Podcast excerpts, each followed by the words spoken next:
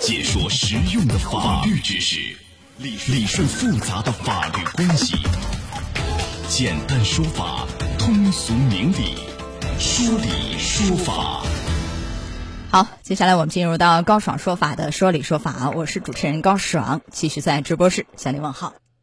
哎呀，南京的这个翠屏国际一百八十八平方米的房源起拍价是四百二十万。南京的这个大地雅特花园啊，一百五十一点五六平方米的房子起拍价是四百二十万。双十一快到了，那今年天猫打折的这个商品呢，啊，竟然包括了这个一万套特价房，最低是五到六折，非常优惠，涵盖了很多的热门的学区房啊、地铁房、景区房等等。那这些所谓的特价房什么来头？就问你敢不敢买啊？今天我们来讲一讲有哪些法律风险。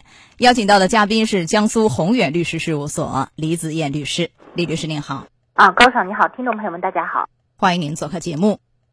啊，其实啊，这些所谓的特价房就是阿里的这个司法拍卖房。啊，这个拍卖房就是法拍房，有一个非常吸引人的地方在哪儿呢？它的位置比较好，比如说啊，一房难求，南京的这个河西板块。更为重要的是，绝大多数法拍房价格很便宜、很低，有的就六折，甚至是五折啊，打对折。啊，还有一个是什么？相当于是捡漏，是吧？很划算。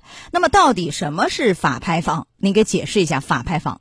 法拍房其实就是法院去委托拍卖房产的一个简称，就是指法院他强制执行这个啊拍卖的房屋，当这个债务人也就是房主无力去履行这个按揭的合同，或者是啊无法清偿债务，通过这个债权人向司法程序向法院申请强制执行，而将他名下的房屋进行拍卖，用拍卖所得的价款去还债，行啊履行这个债。权。好，那这些法拍房的来源到底有哪些呢？一般来说，呃，是什么？这个欠债。不还的，或者是被法院查封的，有哪一些？您给讲讲这个来源。啊，比如说这个因为仲裁或者是判决行为需要变卖的这个房产，企业家破产了，也有像信贷纠纷需要拍卖还贷的。另外，像一些企业啊，他名下的房产如果他欠款失信了，被法院查封，也会进行一个拍卖。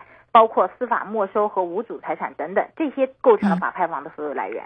有网友就担心是什么？这个法拍房啊，最怕有纠纷，是吧？最怕因为本身是用来还债的，又是查封的，怎样抵债的，可能会相对很麻烦，还有很多涉法的一些纠纷问题，所以最担心这个。那这个法拍房到底能不能买？有哪些法律风险？因为原来啊，原来看，就是法拍房原来的案例其实是比较繁琐的拍卖程序。大多数是法院在操作啊，现在呢，现在是这个在淘宝上似乎更加的直观啊，第三方平台一目了然，能看到更好、更方便啊。但是有哪一些法律风险？你比如说，首先这个是需要缴纳一定的这个保证金的，是吧？然后拍完以后还要付尾款，如果万一我保证金我我毁拍了，我又不想要了，这个是不是都有说法？您讲一讲。啊，是的，这个拍卖当中交纳一定的保证金，甚至随着这个房价的不一样，它的保证金的数额也会有所那个区别，会上涨。如果拍卖成功之后，你一方面需要缴纳尾款，如果你反悔的话，嗯，不仅仅这个保证金可能会被没收，甚至如果重新再次组织那个拍卖而产生的相关的损失，都有可能要你承担，甚至你本人会司法拘留等相关的后果。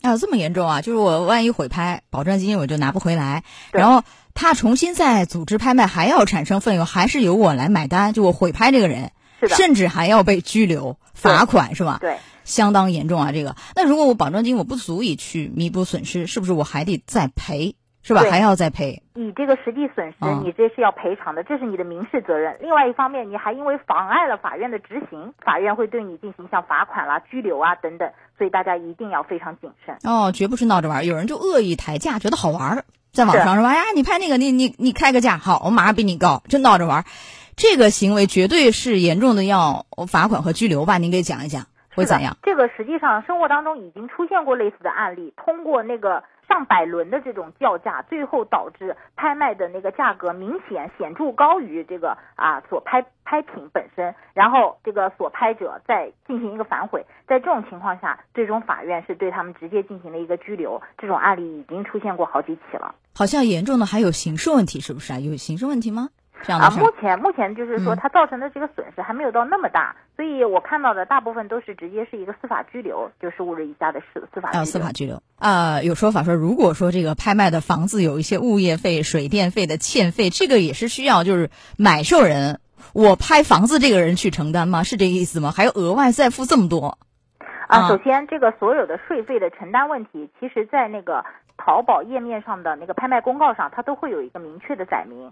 比如说，这个是由买受人去承担过户的税费，还是说按照法律规定来，呃，由你先行垫付，后面在拍卖款中优先受偿，甚至还欠付多少物业费、多少水电费，是到底是在拍卖款中直接支付，还是说由这个买受人承担？这个大家一定要注意，在淘宝的公告当中会有一个明确的载明。对，那也就是有可能就是真的是人家那个 原房主欠的物业费、水电费是由这个买房人去承担，是有可能的，对吧？是有可能的，哦所以我们提醒大家一点是，就是买房这个问题，一方面你可以充分的去啊看那个页面了解情况，因为上面都会载明承办法官的电话，你可以和他联系，详细的了解房子的情况，甚至去实地进行一个相应的考察。对，因为这个事儿其实买法拍房和一般房子是有很大区别的，除了要付什么保证金，还有它的税费啊，还有很多说法，很多问题都不太一样。让我们来讲讲啊，比如说这个税费，您刚刚说了那个淘宝页面有，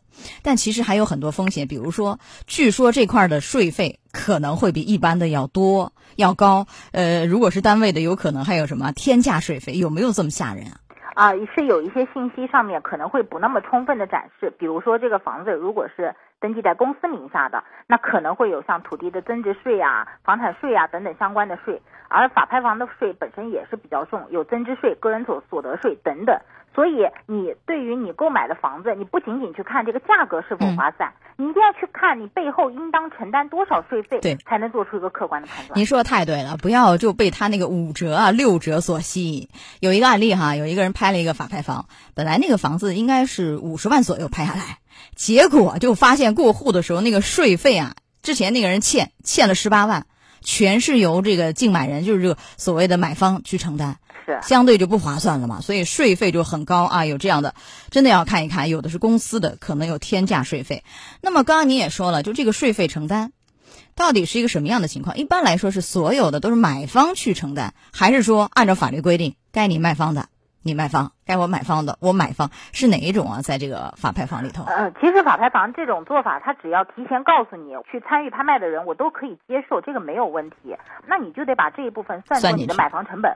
对，啊所以要仔细阅读是啊，要看一看，好像绝大多数都是买方承担的比较多，据说占百分之九十以上啊。因为他都是债务人还不上钱了嘛，这个大家也可以理解。是的，还有这个贷款呢，像你买这个法拍房，你贷款你可以，呃，商贷、公积金贷款能贷得了吗？有限制吗？目前应该是说可以做商业贷款，但是不可以做公积金贷款。同时也提醒大家要注意啊，有些房子还是有一些特殊情况的，比如说它必须要一次性付款，有这种特殊的，它都会在拍卖公告里进行载明。大家在拍卖之前一定要对于能否贷款做一个详细的了解。还有一个很重要的是什么？房子买了啊，过户也过了，最后一发现住不进去，里面有人，而这个就是清退啊、搬迁啊、清空啊，这个好像有说法的啊，有的比如说人家是租的，租的我们说买卖不破租赁，这个你还没法迁走，即便有法院，似乎也迁不走是吧？您讲讲这个问题，比较麻烦的。如果你买这个房子就是为了实际居住，或者是学区房，我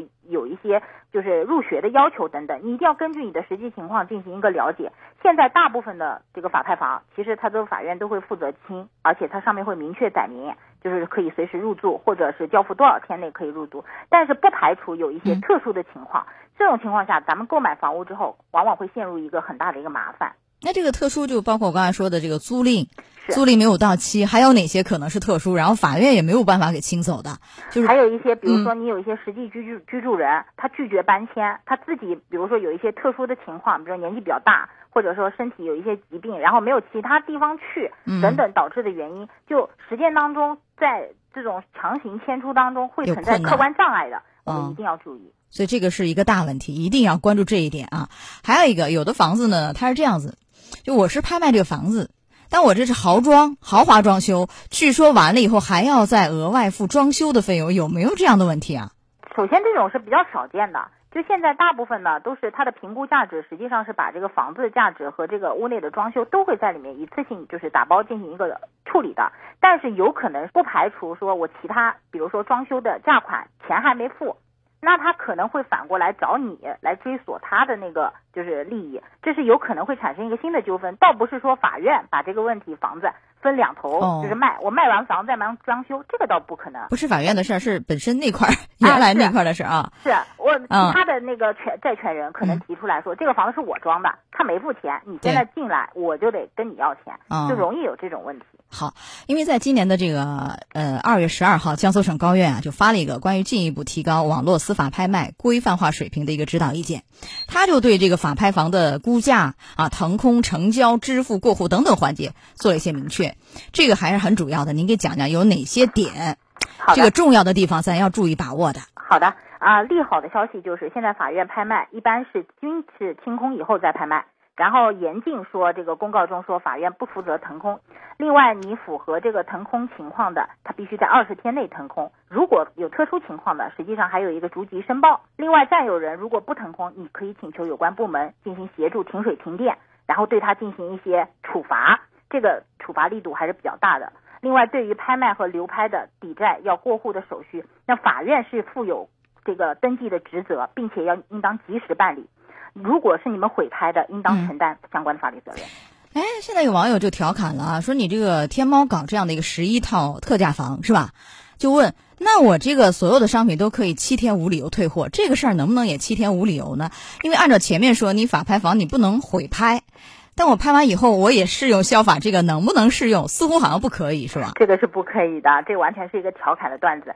因为七天无理由退换，也并不是所有的商品都是七天无理由退换，它是有一些除外的条件的。那商品房肯定是不属于的。好，来到这儿结束我们的说理说法，感谢李律师，再见。再见。我们进广告。高爽说法节目收听时间：首播 FM 九十三点七，江苏新闻广播十五点十分到十六点；复播 AM 七零二。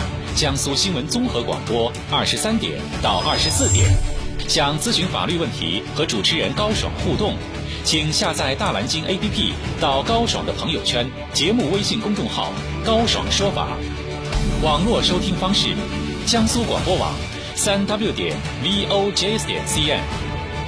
智能手机下载大蓝鲸 APP 或蜻蜓、喜马拉雅等，搜索“高爽说法”，可随时收听。